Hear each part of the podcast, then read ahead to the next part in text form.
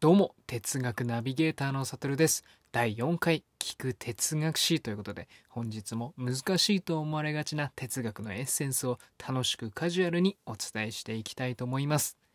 ということで、第4回ですね、ヘラクレイトスのお話をしていきたいと思います。彼は紀元前535年頃から475年頃、というわけですからもうソクラテスとねあの行き違いの時代ですね。もうソクラテスがちょうど生まれてすぐぐらいにヘラクレイトスがね亡くなったみたいなねいうわけでしょうかね。うんまあ実際のところのね年号はちょっとわからないですけどね。まあ大体そうですよね。歴史っていうのはね結局誰にもわからないものですがまあどんどん新しくなってるっていうことは分かりますね。はい、でヘラクレイトスはですねあの前回ミレトス三大鉄人タレス、アナクシマンドロス、アナクシメネス、この3人のお話をしたんですけれども、またこれとは別にね、また独自のね、うん、独特な思想を繰り広げてる人たちがね、同時代にいたんですけど、それがこのヘラクレイトスなんですね。あとピタゴラスとかも挙げられるんですけれども、このヘラクレイトスなんですが、まあ彼は天才と呼ばれていますね。まあ哲学者基本的にね、皆様天才なんですけれども、その中でもね、もう今でも有名なね、哲学者たちにね、称賛されてるなんていうね、そんなヘラクレイトスなんですけれども、まあ天才っていうのはね、基本的に変人ばかりなんですね。あの、なんでこういうお話をするかっていうと、もうヘラクレイトスが変人で変人で。まずはそんな彼の人柄のところからお話をしていきたいと思います。ヘラクレイトスはですね、まず何が挙げられるかっていうと気性が激しいんです。こりゃ激しくて激しくてね、もうすごかったらしいんですよ。でも人間が大嫌いで、まヘラクレイトスはあの貴族階級に生まれた人間なので、まあ、政治とかにね関わる機会が多かったんですけれどももう嫌になっちゃってもう人間のそういうとこ大嫌いみたいな感じでね。でも晩年は山にこもっていたらしいんです。あなんか面白いですよね。なんか孤高の天才みたいなね。山にこもる天才みたいな。うん。でで彼がね書く文章ってのが脈絡のないような格言風の散文で書かれていたらしいんですよ。まあとても自由で独特なね文章だったっていうことだと思うんですけれども、まあ、ギリシアの人たちがねもうそれ難解すぎてもうわけわからんっていう風になってたらしくてね誰も読めませんこれみたいな感じになってでまあそんな人柄もあったりねそんな文章を読めないっていうのもあったりしてもうなんかあだ名がつけられたらしいんですよ。ね、ギリシアの人たちもうそんなヘラクレイトスでもうなんだこいつってもこいつはこういう人にしようみたいな感じでね。あだ名がつけられたんですけどそのあだ名が何かっていうと闇の人、はあ、なんかセンスありますよね。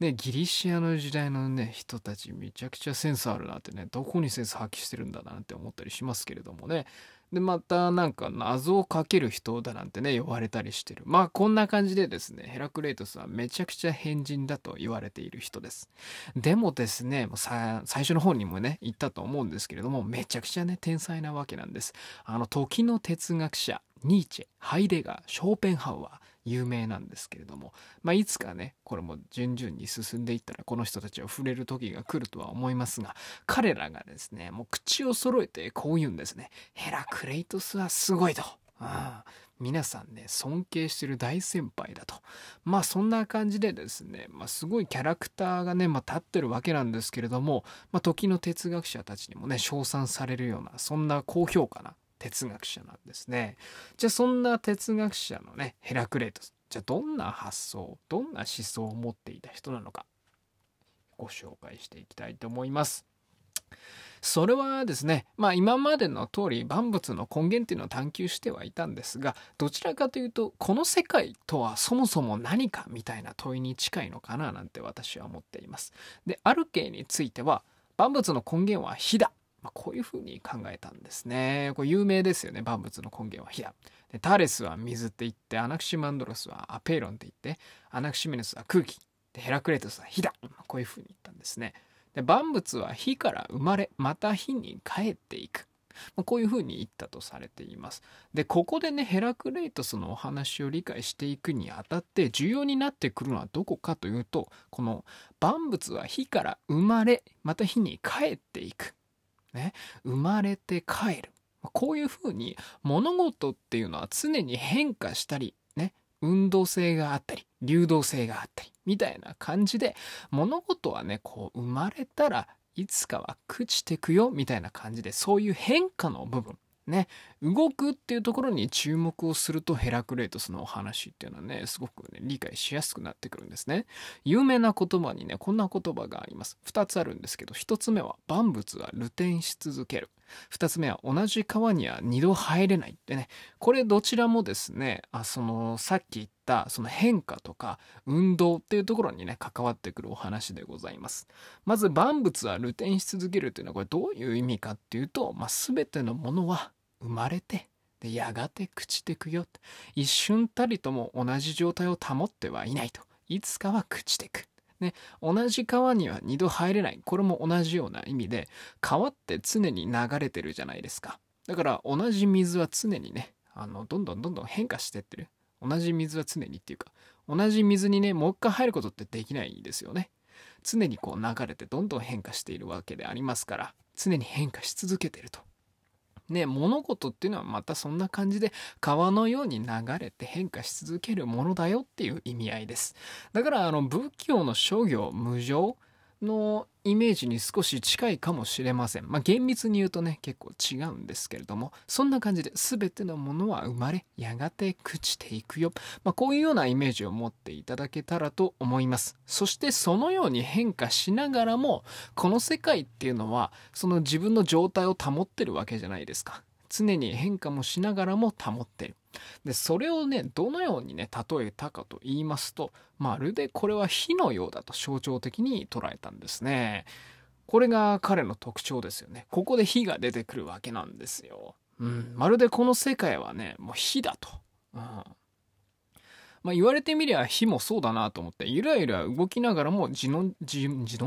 自分の状態は保っていますよね。うん、ゆらゆら動きながらも自分の状態は常に保ってる。ね、それは何でかっていうとなんか一定量が生まれて一定量が死ぬ、まあ、この法則があるからだなんてね彼は言っていますけれども、まあ、火って言われてみたらそうですよね。こう一定量生まれて一定量こう消えてき消えていきますよね、うん、でそんな感じでこの世界っていうのも常にね変化しながらね、一定量が生まれ、一定量が死ぬ。で、それでバランスを保つことによって、この世界はね、維持できているんだ。まあ、こういうふうに考えたわけなんです。そして、この世界っていうのは、彼はこういうふうに言ってて、それは常にあったし、今もあり、これからもあるだろう。まあ、こういうふうに考えてるんですね。これどういうことかっていうと、それは常にあったしっていうのが結構ポイントでどういうことかっていうとねあの今までの考えだとギリシャ神話の時代だと神がこの世界を作った、まあ、こういうふうに考えてたんですけれどもヘラクレイトスはいやいやそれはそもそもね大昔からねずっとあったものなんだよってね火火だと捉えてるからずっと消えることのない火永久に消えることのない火だと。ね、ずっと昔からもあるし、そのね、あの、これからの未来もね、ずっと続いていくんだ。それを永久に消えることのない日っていうふうに例えて、これをね、この永遠の法則っていうふうにね、例えたりもしています。うん。それは常にあったし、今もあり、これからもあるだろう。ねいい言葉ですよね。で、これ永遠の法則っていうのはロゴスって言ったりするんですけど、で、それでヘラクレイトスはそういうね、永遠の法則にのっとって人間は生きるべきだと。一定量生まれて一定量死ぬ。そんな自然の法則、ね、ずっと消えることのないこの自然の法則、自然の日、自然の日っていうか、例えたわけなんですけれども、こういう世界のね、消えることのない日をずっと灯し続けるように私たちはその法則にのっとって生きていこうねっていうふうに考えたのがまあヘラクレイトスなわけでございます。うんまあ、こういうふうな説がありますけれどもね実際彼がどう考えたのかは知りませんけれども参考書とかにはこのように書かれております。どうでしたか？面白いお話ですよね。なんかこの世界も確かに火だなーみたいなね。なんかよく人生ってねどういうふうに例えるかって言ったらなんかろうそくとかね火だっていうふうにね考える方も結構いらっしゃると思うんですけれどもなんかその感覚にちょっと似てるかなと思いました。で同時にですねこの聞く哲学史じゃなくてその考える哲学史の方ですね YouTube でやってる方の動画ではよくその問いを投げかけたりするんですけれどもそれちょっとここでも言いたいなと思っててあのじゃあ今の人間はどうだろうと。ね、ヘラクレイトス2500年前に考えたこの思想が今に刺さってくるんじゃないかと私は思うんですね。どういうことかっていうと、じゃあ私たちはその永遠の法則にのっとって生きているか。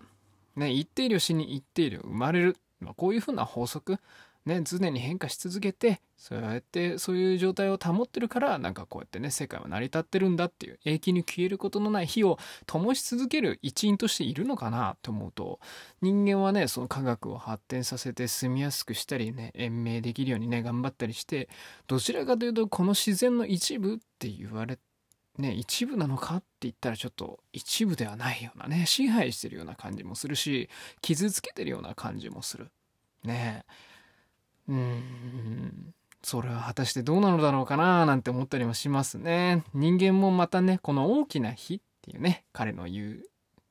お話でしたらね。そういう大きな火の一部なんだよ。こういう世界の自然の一部なんだよっていうことをね人間はやっぱり忘れているのかななんて思いますし。まあそんな急に戻れとかはね言えませんけれどもこのまま進んでいったら確実にやばいなっていうのはやっぱり皆さん実感していると思いますからまあ少し発展を止めるとかもしくは発展を一旦こう戻すみたいな勇気も必要になってくるのかもしれませんね。まあ資本主義がどんどん崩壊していく中でまた新たなね思想が出てくるとは思いますが今の思想をこうやって振り返る時にやっぱり哲学っていうのは刺さってくるものだと思います。はい。ヘラクレイトスのお話でございました。皆様もよかったら哲学してください。はい。次回はピタゴラスについてのお話かな。はい。お楽しみにしておいてください。今回は以上です。